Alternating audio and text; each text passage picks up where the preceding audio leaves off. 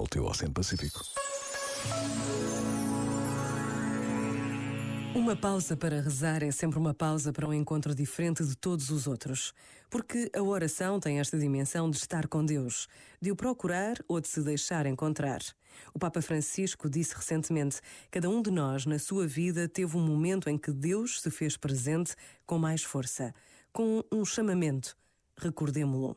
Por vezes, basta a pausa de um minuto para recordar. Pensa nisto e boa noite.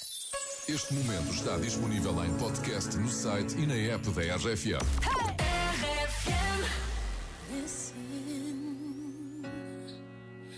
to the song here in my heart. A melody I start but can't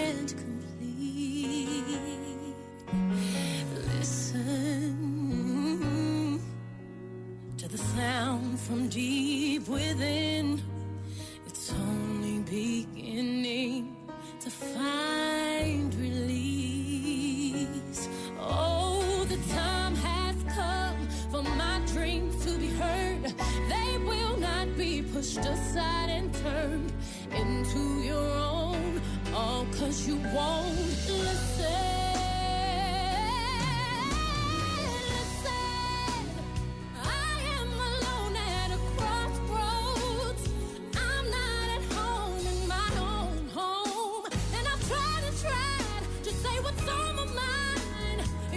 Should have known. Oh, now I'm done believing you.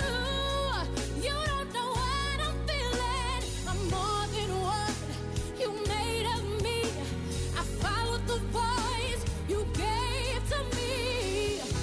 But now I gotta find my own. You should have listened. There is someone here inside, someone I thought had died so long ago. Oh, I'm free now, and my dreams will be heard. They will not be pushed aside or words into your own. All cause you won't.